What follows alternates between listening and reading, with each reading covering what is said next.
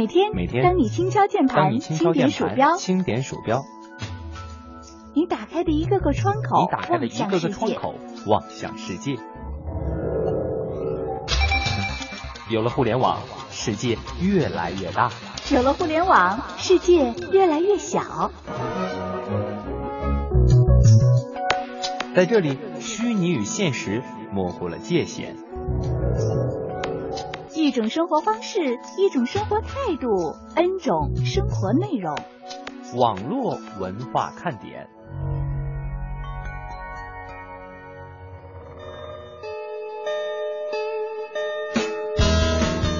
网络文化看点今日微语录。农历七月十六，钱塘江秋季潮汛再起。下午一点十分，奔涌而来的钱塘江潮在杭州下沙一处江堤翻卷上岸，扑向观潮的人群，吓得观潮客是四散奔逃。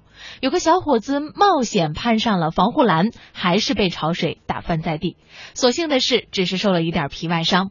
小伙子，知道潮人难做了吧？下次注意安全哦。我要说的是真事儿，我们姑且就管他叫小张吧。他家里呢有两套房，开着十多万的车，还有一份月薪六千多块钱的固定工作，而拾荒是他的兼职工作。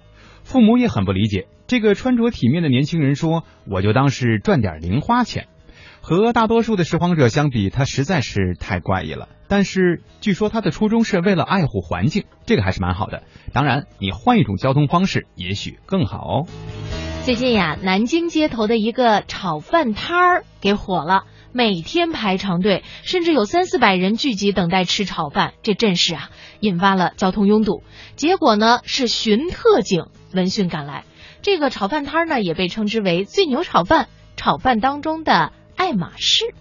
据了解啊，这家炒饭摊儿在不少吃货群体当中，其实已经有一定的知名度，被形容为量足、味道独特、价格便宜。吃货们，你们会打飞的过去吃吗？马云即将参演刚刚在广州开机拍摄的电商创业轻喜剧，名字叫《我在梦想大道东》。据称呢，这个剧取材于普通的电商创业者的故事，同时具备了热血励志和浪漫爱情元素。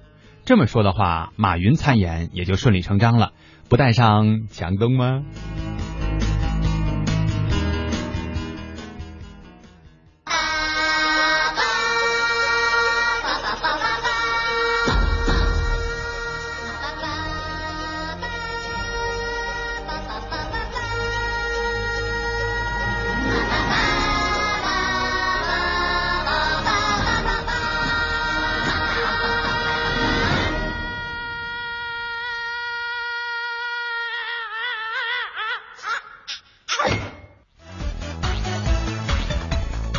这里是中央人民广播电台华夏之声网络文化看点，大家好，我是蒙蒂。各位好，我是文艳。嗯，刚才有没有这种耳目一新的感觉啊？那必须的呀！我们刚才还自己琢磨呢，这还这个开场比原先的这个《西游记》啊，可能要更有气势了啊。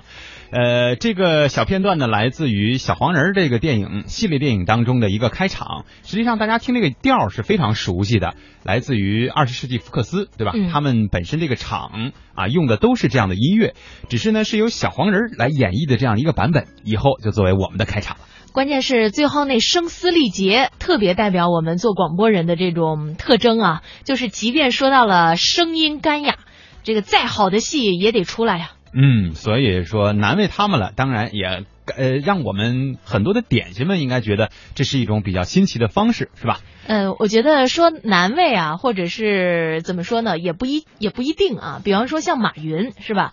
人家参演这个电视剧的一个拍摄啊，要出演，据说是本色出演。嗯，呃，你说为了给淘宝是吧？这叫那个什么站台。啊，我觉得他也是挺拼的，但是实际上在这个过程当中呢，也应该挺享受，要不然的话，以他的这什么是吧，要想从事演艺这条道路，这得得得多难呢？对，当然也还行吧。你看那个宝强啊、黄渤呀之类的，不是也挺火的吗？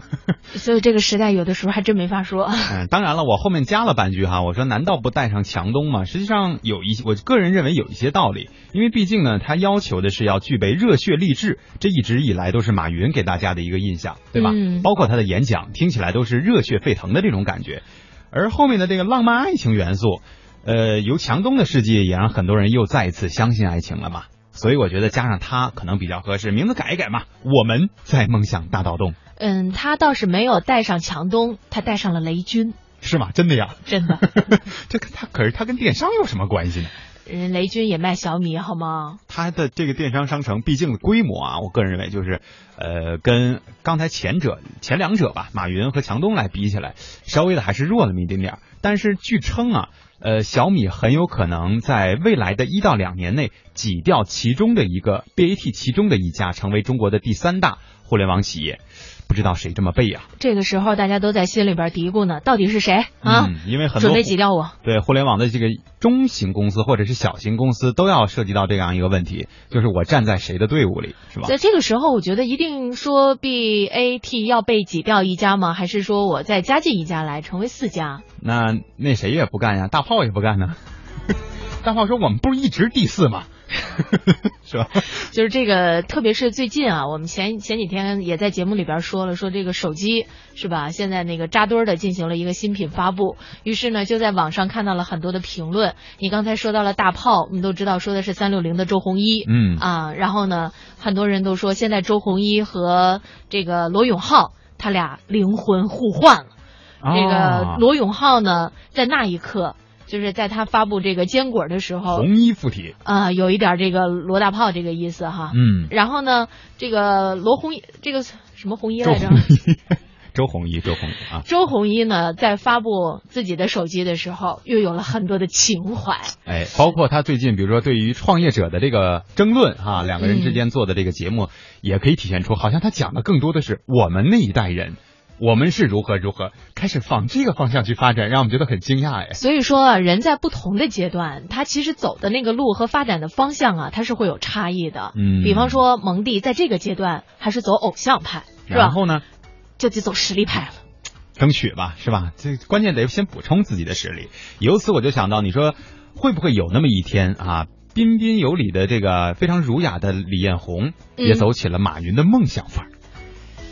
哎呦，这个 这个可能不太会，因为我觉得这个性格的东西啊，还是会决定一个人的行为方式。因为李彦宏多多少少他本身是理工科的男生嘛，嗯啊，然后人也相对来说比较低调一点，所以激情的事儿只能我们文科生去干了，是吧？我觉得你看小马哥也那样，就马化腾。马化腾实在太低调了，我第一次听到他的声音我都懵了，这 这是马化腾，这是一个总裁的声音吗？就听起来非常的那个青涩，是吧？而且呢，人长得也一张娃娃脸，但是呢，旗下却有那么大的一个腾讯。一加一等于二，说难道马大神也要去赚零花钱了吗？哎呀，人家绝对是我搞搞不好都有投资哎。对，关键有可能就是人家自己愿意做那么一个玩玩啊，跟咱们的这个想法不太一样。哎，我每次看到一加一等于二你这图像的时候，我都觉得是我们领导在跟我们讲话，你知道吗？没关系，不在乎的。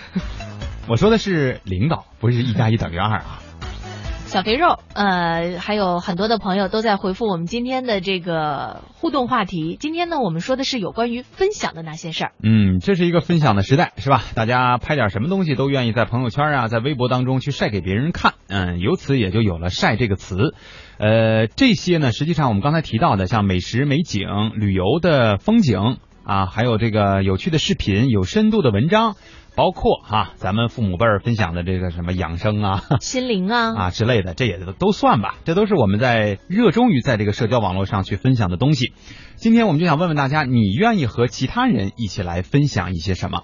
呃，在此呢，我先问燕儿姐一问题，你知道这个分享这个词儿，或者说晒这个词儿是怎么来的吗？share，对你这样怎么来的吗呃 shy 不是英文单词的那个 share 来的吗？对，是大概是这个意思哈。这里面实际上有一个小段子哈，因为刚才燕儿姐示范了一下英文的这个发音 share，这是正确的英文说分享这个词。到了中国呢，咱们习惯性把一些这个标志性的语言，对吧，把它转化成中文，然后让以便大家更方便的去使用、去记忆。所以呢，你看中国人，我觉得真的特别有才。这些你看人家这个英文 share。啊，晒呀，是吧？所以晒就代表了我们分享的一种方式，当然它不绝对啊。你要是这么说的话呢，我觉得实际上有很多的英文单词啊，在转化成中文相应的这个对应的方式的时候，你先别点那个，我先说完，我怕你累着啊。其实都比较合理。比方说，我们说这个败家，是吧？就是说你爱买东西嘛，嗯，爱买东西那个英文单词是 buy，啊哈，就 buy。就败家。我今天又出去败。有道理，那但其实你刚才说那个也对，就是爱买东西给人的第一个感觉也是爱买，也都对是吧？开开始点我们这互动方式的片花。别别别，大家别想想多了哈。我们今天不是说的是中英互译之间的那些小段子啊，我们说的是你愿意和别人分享什么。那刚才是我们俩的一个小歪歪，呃，欢迎大家通过两种互动方式来跟我们进行互动。啊，一到下午就犯困。你说这可怎么办呢？呀呀呀呀呀呀呀呀。呀好吧听网络文化看点呢。谈笑中了解网络文化。斗嘴中感受美妙生活。哎你看这条互动。如果你想在我们的节目中让其他人听到你的恶搞娱乐精神和销魂无敌回复快快写下你的答案并艾特腾讯微博有认证的华夏之声中横岗网络文化看点哟。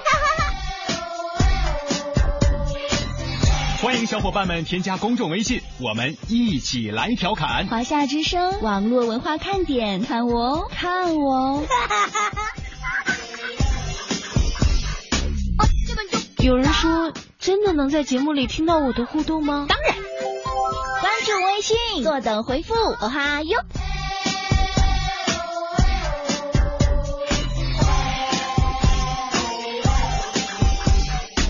嘿，我那边呢？华夏之声网络文化看点，今天我们和大家一起分享的互动话题是你愿意和别人一起分享一些什么样的东西啊？欢迎大家来互动。小肥肉说：“我最喜欢跟朋友们分享搞笑的视频、段子、电视剧，想让大家呢一块开心。嗯，我现在也有有点这个小趋势了，就是看到嗯一些哈，就是应该像新闻类的这种软件当中，如果有那种比较好玩的呃小段子或者是小视频、短小的视频哈，我一般会发给呃就是自己的亲朋好友之类的，去觉得他可能会感兴趣的人去看一看。嗯，但是我也比较善良，就是如果是一个挺长的，比如说一小品啊，或者一个相声里面，它可能包袱也很多，逗点也很多，但是我一般就不会去分享，我只会跟别人说一声，哎，你去搜一下那看，因为那个流量吧，是吧？啊、就是考虑的特别的周到。你说这个大家都以为蒙蒂是高冷男神，实际上他有暖心的这一面哈。嗯，大家需要去挖掘不。说了，是吧？你们都懂的哈。还有那那么那一面哈，那这词儿咱没法在节目里说，是吧？啊，是是是这意思吧 啊，明白明白。那个刚才一开始说的我都有点糊涂呃。大家都是正常人啊。你是我的唯一，说最愿意与别人分享的呢是自己最快乐的事儿，最不愿意和别人分享的是自己的烦心事儿。我不希望自己的不开心让别人也不开心，就算是最好的朋友闺蜜，我也不希望她为我的事情不开心。也就是说，呃，自己的烦恼的话不会讲给朋友听，是吧？嗯不不让朋友做自己的这个情绪垃圾桶。嗯，对，这个挺好的。我觉得如果能这么去处朋友的吧，呃，会给很多的朋友一种就是这人比较好接触的这样的感觉。嗯，但是也有一个问题，就是你自己憋得太久了。对吧？这个，嗯，我觉得，因为如果是特别特别棒的，就特别特别亲密的这种朋友，实际上是可以把一些自己特纠结的事情、特啊难受的这些事情是告诉他的，也不要说一视同仁，就是所有人都我只告诉你好的，那个不好的我都不说，我都自己留着，这样其实给你自己的伤害也是蛮大的啊。嗯，在这里呢，我们也说一下爱尔兰咖啡，呃，这个网络文化看点微信群是咱们点心们自己建立的，是吧？嗯，是。啊，已经成立了。他说呢，希望很多的点心们可以加入到这个微信群里。加进去了之后，希望大家把名字呀改成跟节目互动的一致，这样呢方便相互认识。谢谢了。嗯，另外关于他说的这个怎么加入的方式哈，实际上大家只要在我们的群里，呃，在二维码那个群里好像有文件或者是有照片哈，这个二维码就可以扫得到。如果你实在自己找不着，你在群里吼一嗓子，一定会有人把这个二维码发给你，一扫就加进去了啊。嗯，也希望大家呢能够在这个群里边多结识一些真朋友。嗯，高高说：“我喜欢呀，跟人分享歌声，根本停不下来。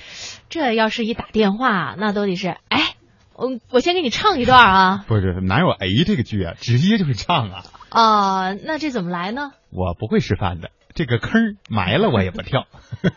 他说最近感冒唱不了歌啊，不太舒服。呃，为什么今天高高正好啊？其实他结合的挺不错，因为今天我们的封封面语音是我们展示的啊，倒数第二期，呃，来自于高高的歌唱作品。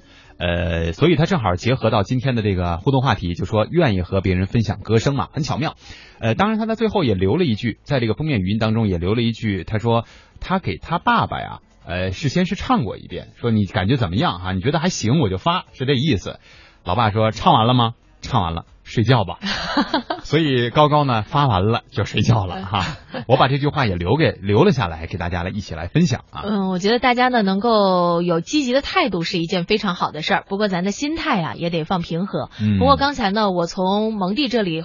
刚刚了解到的最新信息是，咱们的这个资金池现在已经有三百多块钱了。哎，对，呃，也就是说，如果一等奖的话，按照目前的这个情况，能拿到一百五十块钱，嗯，一百五十多吧，应该说，一百五十块五嘛，呃，一百五十一。因为咱们还有今天和明天两次打赏的机会呢。哎，我觉得真的很不错，你知道吗？大家就是这短短的一个时间的这个表现，比我们一期网络文化看点，我们俩说这么多话，当然，这钱不会来我们兜里哈，大家别别别再往深了想了，是吧？我们会统一的按照我们设定的规则分享给大家的啊。呃，当然是欢迎大家来持续的关注我们的这样的一个活动。如果你关注了我们的这个微信公众号呢，以后我们还会有其他的活动和大家一起来去分享，或者是一起来玩儿啊。同同豌豆啊说，我就喜欢分享我的钓鱼收获，不管它有多少。有的时候呢，回来就那么两个小毛鱼儿啊，也发过来说，哎，大家看看啊。有人就回复我了，你这什么技术啊？那么小都被你弄回来了，呵呵。但是心情是很高兴、很 happy 的，这其实是挺对的。但是现在我觉得很多这个钓鱼的人呀、呃，不再是那种说我钓完了一定要拿回来了，而且因为可能钓的那种小的，就是小鱼苗，对吧？所以很多很有爱心的人是钓了以后，哎，我照了照片，哎，今天我的收获如何？我我跟你说，这是这是很错误的一种做法。为什么就是鱼被钓上来以后，你再放回去，基本上就会死掉了。它的口腔已经烂了，是吗？嗯因为现在他们好多人不用钩哎。不用钩，你那鱼通着食儿它是上不来的。哦，就是说，基本上你再放回去，你那个那份那份善心啊，很难实现。哦，这有讲究。嗯，好，接着看互动。我我们俩都沉默了。说到这对，儿，这关键不懂啊，这事儿。呃，因为我也是听那个钓鱼的人士说过哈，我说你看你钓这么多，你可能也吃不了，是吧？嗯你还不如把它放回去，你过过这钓鱼的瘾就 OK 了。因为有的人真的特别喜欢这个钓鱼这项运动，他说不行，这个放回去的话鱼也会死掉的。嗯啊，所以这样的话呢，索性就拿回去吧。明白了，长知长知识了啊。嗯嗯，梧桐听雨说，听到好听的歌啊，或者是听到好听的广播节目，就会毫不犹豫的跟朋友们分享。看来是一个对声音非常喜欢的人啊。嗯是小宁妹只说，只要我买了什么好吃的，或者做了什么好吃的，我都想和身边的朋友分享一下生活的美妙。呃，请问一下你在什么方位？我们去找你。不，人家是只给你看看，人家啊没说给你吃，只是说分享一下生活的美妙。不是，那你要这样的话，可不带晚上那个大家肚子都饿，想吃宵夜的时候分享的啊，要不然这拉仇恨。哎，这类人就偏偏愿意这么做。我跟你说，洪世波说，我喜欢分享美食和啤酒，他把啤酒从美食当中单拎出来了，能够见其深意啊。嗯，是吧嗯，那就看来很喜欢啊。嗯、这个玲玲说，现在儿子呢就是自己的骄傲，特别愿意跟别人分享孩子的一些有趣的事儿。我觉得这个吧，是一个每一个为人父母的人都会特别想去做的。就比方说，我们华夏之声也有很多做了妈妈的人啊，大家凑在一起吃饭呀、什么的时候，就会老是聊孩子的事儿。但是我觉得这个事儿呢，一定要把握一个度。比方说，我就不太方便成天跟蒙蒂讲我儿子的这方面的事儿，因为嗯人家不太感兴趣。对我也没有涉及到这个问题。所以呢，就是我们不要让自己成为办公室当中所谓的那些不太受欢迎的人啊，嗯因为可能太关注自我了，没有太关注人家别人到底对什么比较感兴趣对，类似的这些事情要人以群分，是吧？你像嗯我们这个频率当中的很多妈妈啊，新妈妈吧，应该说孩子也不是很大的，呃，他们就之间会来往的很密切。然后有有什么时间呀，大家凑一块儿啊，什么过个生日一起是吧？一块儿出去郊游一下，这挺好的。但是他们都不影响到其他人，不是说，哎，你看看我们这儿办活动呢，哎，怎么怎么着，或者说我们家儿子其实没有别人没有兴趣的时候，一定要做到很聪明的避开这个只有你自己感兴趣的话题啊。对，嗯，我觉得这个也是我们聊天的时候一个非常重要的一种智慧哈。嗯，那今天呢，我们说到了有关于智慧的话题，我们也来说一说和我们的生活息息相关的智慧银行。呃，在不少的电影当中呢，都会出现智能机器人的身影，特别是现在正在放的这个电影叫什么《终结者五》嗯，啊，里边那那就不能叫简单的智能机器人了吧？那就是超能机器人了，什么 T 对一千是吧？啊、对，就那个化成水了以后，还能给那个再重新重聚成型。嗯，但是在现实生活当中呢，这些智能机器人离我们有多远呢？交通银行近日推出了第一个智能机器人大堂经理，名字叫娇娇，看来是个女性的啊。哎，作为第一个大规模投入到银行业当中的实体机器人，娇娇会给传统银行业带来哪些转变和机遇呢？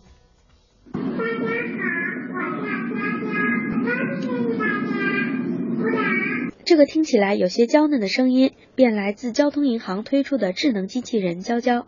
它身高一米多，圆圆的头，大眼睛，身份是银行的大堂经理。工作起来，娇娇可是一点都不含糊。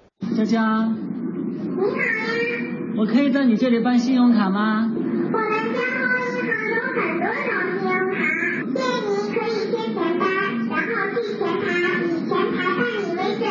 娇娇不但为排号等待办理业务的银行客户带来了很多乐趣，也分担了大堂经理的很多工作，直接起到了分流客户、节省客户办理时间的作用。作为国内第一个全面获准进入金融领域的智慧型服务机器人，娇娇已经开始在上海、江苏、广东、重庆等近三十个省市的营业网点上岗。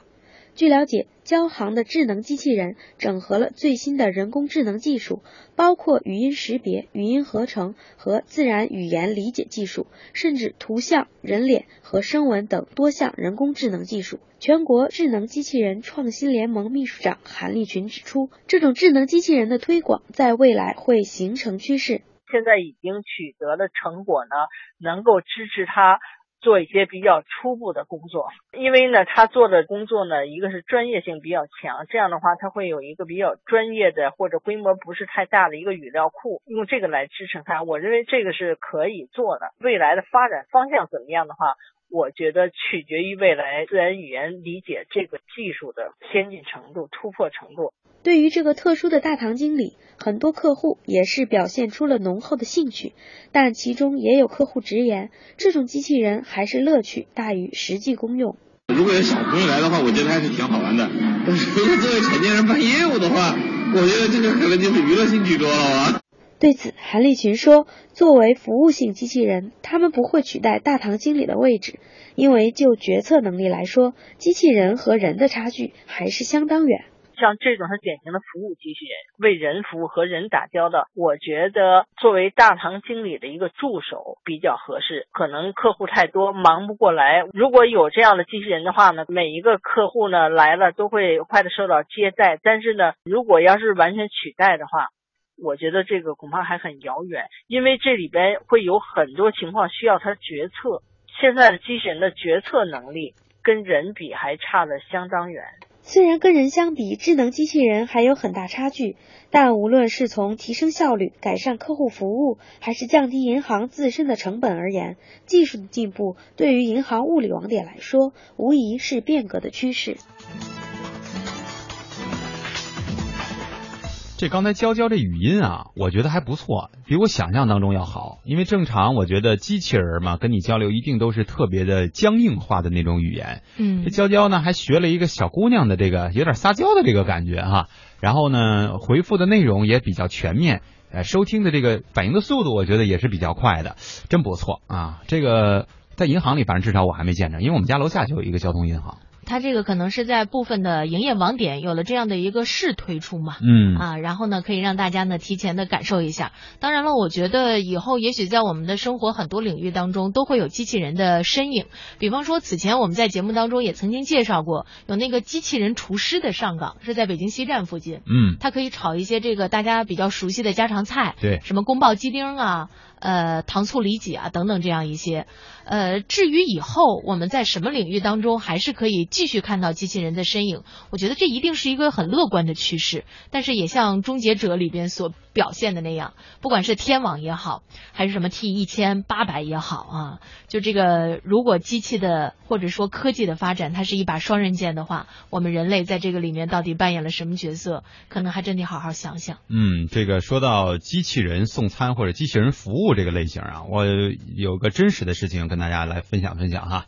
七夕那天啊，去晚上去吃饭，我和我女朋友，然后呢，在这个餐厅里啊，它还是挺有特色的。我不说他吃什么哈，他这个服务员是正常来给你点菜的，嗯但是上菜的时候，这服务员就不再来了。就是机器人送，哎，他有一轨道，有一个机器人拖这个盘儿，那个前大厨给他设定好了，说几号桌，他就给你嗯、开过来，然后到你桌旁边把这个菜给你端端的那个桌上给你摆好了。当然，他肯定不是说特别合适的位置，但至少能放在桌上啊。嗯，还说什么先生、女士你好，什么这是你的菜或者什么之类的，他就这么说。你怎么知道这是我的菜？他那那上编好了号了嘛，他不会对话的，就是简单的这样一个形式吧，还算是啊，没有这个刚才说的娇娇这么智能。呃，好玩的是呢，我就觉得嗯还行，这个可以再进步嘛，对吧？可以再加强啊，以后可能会功能更先进。旁边有一桌一大哥啊，五大三粗的，一看就对，就就属于那种就是媳妇儿都得听他的那种感觉啊。然后那个一开始好像因为七夕这天大家都应该是比较 happy 的这种状态，比较甜蜜的嘛，对吧？呃，情侣之间、夫妻之间出来吃东西，他好像有点眉头紧皱的，可能心里有什么不，刚才跟媳妇儿逛街是不是有点不高兴什么之类的哈？啊，肯定媳妇儿刷了好几万。有可能，反正那这商场也不怎么高端。然后呢，这个机器人送过来了，说先生您的菜，然后就你机器人就扭头就准备走了嘛。那大哥叭拍了一下桌子，指着那女的说，指着他的老婆说，这才是我的菜。我当时那服务员全乐了，我跟你说，我跟那憋都憋出内伤来了。我说大哥你是演戏的吧？不过刚才我问你，我说你怎么知道这是我的菜？实际上也是用了大家现在比较熟悉的，就说这种东西我喜欢啊，嗯所以说这是我的菜。嗯，但是我觉得也许机器人上餐呢，能够缓解很多顾客跟服务员之间的这个矛盾，因为有的时候我觉得大家在外面吃饭啊，比方说什么上菜上错了呀，或者是那个。服务员态度不好啊，可能都会让你吃饭整个的心情变得特别不好。嗯前两天呢，在这个还出了一件事儿嘛，就这个服务员把这个火锅整个浇到这顾客的身上了，头给浇下来了。我觉得可能这个事儿里边有着，因为我们后来在网上看到了很多对于这个事儿的这个原因的剖析啊、什么评论啊等等这样一些。但是不管怎么样，我觉得咱们作为顾客，你得对服务员好一点儿，是吧？人家要是因为比较忙，可能有错有这个差错的时候，能原谅、能体谅一点。而服务员呢，咱咱咱咱也对顾客能尽心一点。我觉得这样的话就不会出这些事儿。对，虽然是服务性行业，但也并不代表说您去消费了，您就一定比人家地位高，对吧？嗯所以这个是互相的啊。这里是正在直播的中央人民广播电台华夏之声网络文化看点。大家好，我是蒙蒂。各位好，我是文燕。今天我们一和一起和大家分享的这个互动话题啊，是你愿意和别人分享什么？要说我们真的最愿意跟你分享的就是互动话题啊。或者是说我们对于很多事的一个观点啊，尽管我们说的也不一定特别的对，但是我们会把自己心里边最真实的想法告诉我们各位点心们，嗯也希望呢能够对大家有所帮助。乐哥说，大萌萌，星期六晚上呢听了你的《青青草有约》的下半段，感觉还不错，没像现在这么闹腾。明天开始要请几天假，就不听你们节目了。嗯，呃，没事儿啊。这个还有问怎么扫二维码进群的呀？在先在群里，然后再扫二维码，再进微信群。啊、对，先在 QQ 群，对，然后再进微信群。这样哈，告诉大家一个方法。有的时候呢，我们很多朋友说，哎，我想加那个分群，人家那个分群号码是多少？实际上我们有时候也记不太清楚那个分群，因为毕竟都刚开了没多久。所以告诉大家这样一个方法啊，我们的主群啊，原来我们就是应该是涛哥建立的还是你建立的那个主群？三四三四三零三六这个 QQ 群啊。好像是那个谁建的，如果我要是没记错的，呃对，向小龙。啊，就是这是很古老的一个群了哈。嗯三四三四三零三六，您您先加这个群，就算是没有就是没有位置了哈，没有加进去，呃，也提一个问题，比如说我想加那个分群，分群号码是多少？我们的管理员呢也会在处理你的这个申请的时候，直接告诉你你就加到那个分群里了，这样是一个比较好的方法，我们也是比较便于归类和记忆的啊。是，现在看起来呢，在深圳群里边，大家组织的活动也的确是挺多的啊，替大家感到高兴，可以多玩一玩，多认识一些朋友。嗯，望尘莫及跟我们很像，他说最喜欢和别人分享的呢是自己的观点或者是态度，有态度的声音。嗯，每个人都有自己的观点，每个人也有自己的看法。一件事儿或一个呃物品啊、物体啊，因为看的角度不同，看法也不一样。我分享我的观点和态度，是希望大家可以了解我和懂我。这样其实挺好的，这也是推销自己的一个方式哈。但是注意一个度，对吧？我不知道你做到什么程度了啊。就是你身边的朋友对你是什么样的感觉？因为观点这个东西是每个人都有自己的，对吧？所以如果你的观点是比较新潮的、比较偏执的，或者是怎么样的哈，万一有这样的情况，呃，还要考虑一下听者的这个感受，这样交的朋友更多啊。没错，地平线说喜欢和别人分享一些好的文章、好看的电影和一些开心的段子。其实网络文化看点这档节目啊，就是分享类的节目，每天分享着你们的智慧和观智慧不敢谈啊。那个我们不敢当和观点，尤其是微语录，就是每天的微分享。嗯，确实，因为我们是会自己在下面写一下自己的这个评论，对吧？我们自己的一些看法啊。小宝说，男小宝啊，说作为珠宝的从业者，我很愿意利用我微薄的珠宝知识和经验，去和亲人朋友们交流，分享一些辨别珠宝真伪以及价值的经验，避免身边的亲朋好友被坑。良心从业者呀。嗯，特别好。我觉得那个把自己的专业知识带给更多的人，然后让大家呢从中获益，是一个特别好的事儿。是，生活是个动词，说我最喜欢跟别人分享网络文化了，我特别特别特别兴奋。嗯，他他但他没加看脸这俩字儿，就是我不知道分享的是是这个还是其他的就是消息，你知道吗？跟咱没什么关系啊。美少女战士给我们发了一张图片啊，他说我给你们分享一下我的大家庭照片，这是我奶奶六十大寿的时候拍的。那个时候呢，我才读六年级，时间过得真快呀！不知道为什么要跟你们分享这个，只是说到分享，第一个念头就是我那一大家子人，这就说明实际上在你的心底，你最看重的就是亲情的这个关系，对吧？嗯，挺顾家的一个姑娘，挺好的。啊、实际上，我觉得看到这么大家族的一个合照的时候，实际上还是非常的感动的，因为现在我们整个社会越来越趋向于这种小家庭了啊，嗯、就这个，比方说父母带着孩子这样一些。顶多呢，也就到祖父母这一辈儿。如果要是说我们能有更多的这种机会，有这个大家庭，大家聚在一起，我觉得真的是特别幸福。因为可能现在，嗯、呃，你像蒙蒂你们这一代独生子女，嗯、是不是有很多就就没有什么堂兄弟啊、表兄妹啊，就这样的，就是亲的没有了嘛？嗯嗯，只有挺遗憾。再往下一代传，基本上就没了哈。小宁妹纸说，有了机器人儿，这未来人类找工作是不是就会很困难？嗯，我觉得可能机器人替代我们更多的是那些，一是需要特别精密的那种工作、嗯、啊，因为他们相对来说更加的理性嘛。另外一个可能就是特别危险的这样的一些事儿。对，这个智慧方面的东西还是咱自己来吧。嗯，啊、你得有操控机器人的人呢。哎，梦瘦人肥说，我最爱分享我痛苦的事情。比如说感冒打针啊，老老话儿不是说嘛？别人的快乐是建立在我的痛苦之上。你还挺有分享精神的。他说晒幸福这事儿呢，偶尔晒一下就好，多了招人烦，招人恨。这个确实是有道理的。当然，我觉得他这方法也挺好的，就是小心机就在这里面。就是我分享一些，当然也不是说频繁的分享哈，嗯、分享自己痛苦的呀、什么糟心的这些事儿，然后呢就能获得别人的关注和关心关怀。嗯，其实也挺好。嗯，呃，我看到现在我们好像各个群的活动的确比较多啊。那个刚才曼曼呢说，九月二号应该是深圳的点心们是吧？嗯到曼曼这里说，要是不明白的地方呢，问一下咖啡啊，曼曼的经纪人咖啡。这咖啡是所有人的经纪人，我觉得。呃，回忆乱人心呢也说。说下午好，两位，九月十三号，杨我过生日啊。他说东莞群呢会在东莞举行一次聚会，地点待定。如果想了解的，可以加入到网络文化看点的东莞群四八四四八四五五零六八四四八四五五零六八四。嗯，这个东莞群应该是是不是第一次聚会？我不太清楚啊。呃，你们私下有没有聚过？真的还不太知道。但是这次好像第一次发过来。对，就他们因为成立的时间比较短嘛，啊。特别棒，你知道这个选的日子，你吓我一跳，正好我过生日那天。那你去啊？我想，一会儿就该有人问你了啊。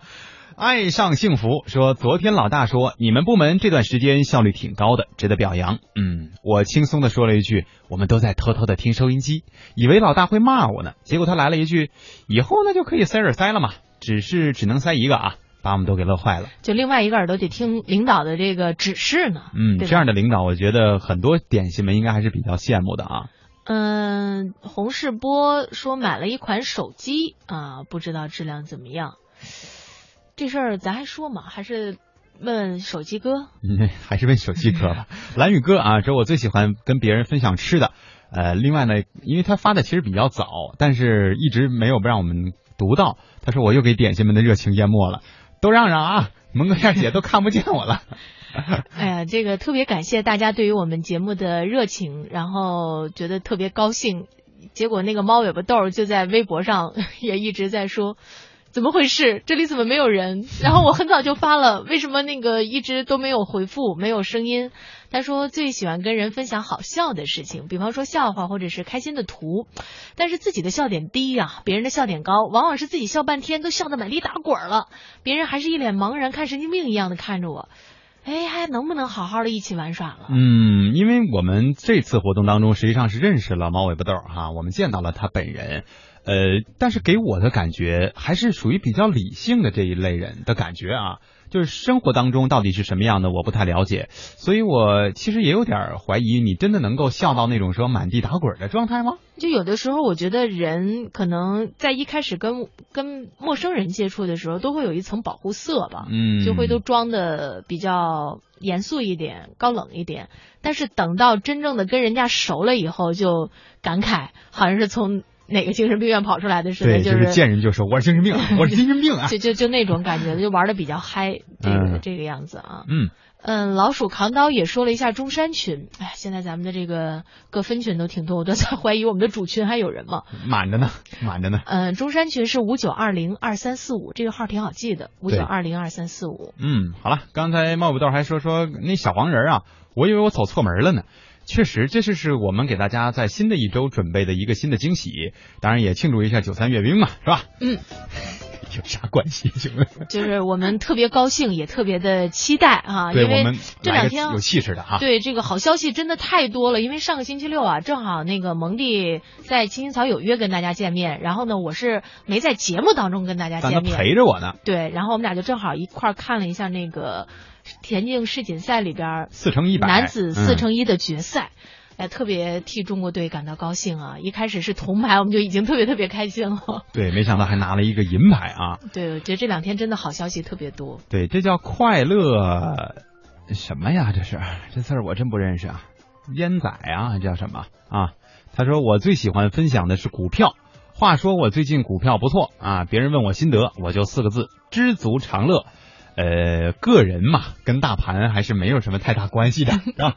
我们不能说最近股票不错，但是祝贺你吧。但是这个心态值得推崇啊，就是知足常乐，千万别老想着说我这投一百，我明天我就赚一千万。你看。不是不是，这差距推推大点了吧？哎呦，我跟你说股市里有这么做梦的，所以才越跌越狠呢啊！千万别把存着这种侥幸的心理。不是你要是说我今天投两块，明天我中个彩票，我觉得这事儿还靠谱。你投一百赚一百万，哎，这是一百万吗？还是，一千万？一千万啊！不是，要是世界上这样的话，我觉得真的太逆天了。所以像我这样的人不玩股票啊，就我只是想一想，做个梦就好了。就是你投入一百块钱赚一百零一块钱，我觉得这事儿还靠谱。嗯，不，现在不见得能回本儿，别说这个痛处了。来，继续说一说最近比较火的这个电影市场哈，这也是很多点心们比较关心的，或者是比较愿意去做的一件事情，就是看电影，对吧？嗯，零点这个时候该冒泡了。嗯，但是这个电影你未必愿意看啊。三个月前的五月二十五号，六十八岁的侯孝贤呢，凭借《刺客聂隐娘》赢得了今年戛纳电影节的最佳导演奖啊！几乎就是从那一天开始，很多人都盼望着能够快点看到聂隐娘的风采啊。但是呢，现在这个电影上映了之后啊，基本上大家两个反应，要么呢特别感动，要么呢直接睡着。许多影迷一开始啊是揣着一颗对侯孝贤痴迷的心走进了电影院。想当年侯孝贤拍的那个《饮食男女》真的是相当的棒啊！是，可是呢，眼前闪过一幅幅唯美的山水画，却始终都在等着想象当中侯孝贤能够给出的精彩。但是似乎很多人直到电影结束都没有等到，甚至发现大师拍出来的电影自己居然没看懂。嗯，国际获奖大作为什么遭遇影迷看不懂的尴尬呢？八年时间的等待与拍摄，四十四万支胶片，戛纳获奖大片儿，侯孝贤还有张震宇舒淇，这些足以诱惑影迷、非影迷们等着盼着到电影院去一睹聂隐娘的芳容。小婷是掐着日子兴冲冲的去看电影的，但电影结束不到一分钟，她在微信里写下这样几个字：不要去电影院看《刺客聂隐娘》，切切。两个小时不到，一百零四分钟还是多少？然而感觉时间特别长，旁边好多人睡着了。倒不是难，它节奏特别特别特别慢，就是也没有人物对白，就是风景，然后就一直在那放，可能一个镜头有个三五分钟的，从头到尾都没怎么说话，除了画面很精美以外，也并没有什么卵用。网络上吐槽声浩浩荡荡，有人说电影武打镜头持续的时间非常短，最短的只听到了声音，这莫非是一部陌生武侠片儿？有人善意的建议，这部电影再次提醒我，我把文言文还给了老师。这电影以后能不能考虑字幕显示用双行，第一行文言文，第二行用白话文呢？还有提心吊胆型的观众长舒一口气，电影镜头慢到我几度以为它卡带了，还好只是慢，特别慢而已。国外评委们看过电影之后给出的评论是诗化的电影。但无论是大奖还是国际评委的赞言，都挡不住观众说看不懂的尴尬。只是这些都在侯孝贤的预料之中。我拍电影的方式，一般人是不容易理解的。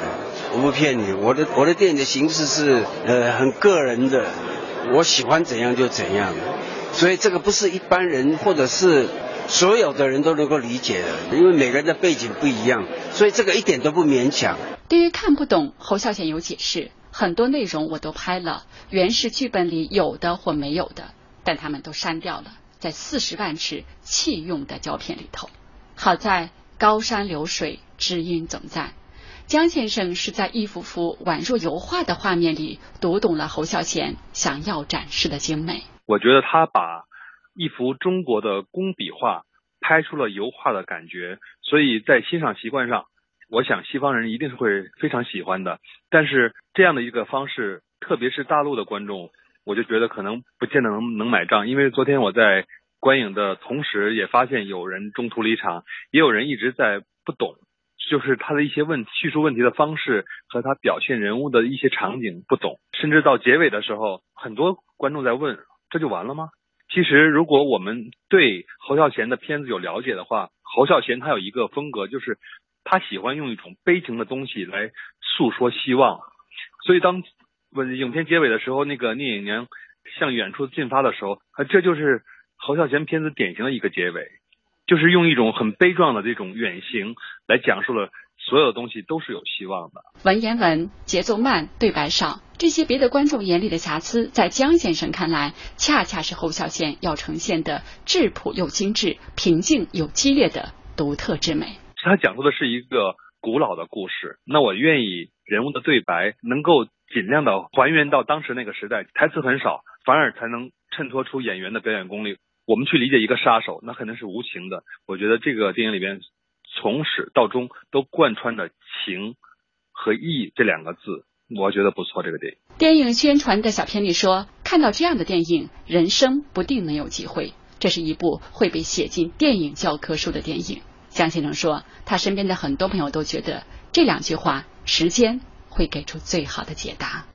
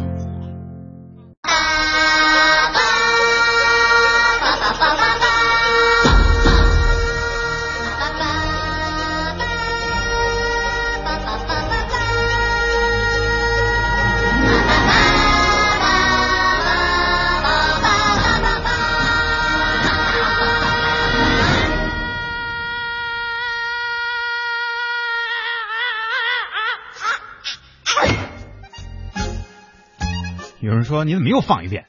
重要的事情说三遍，就是告诉你们我们换头了。嗯，重要的声音放三遍，就是要提醒一下大家，从此以后别觉得，哎，我刚才听到那个还以为走错门了呢。嗯，我们从《西游记》进化到小黄人了。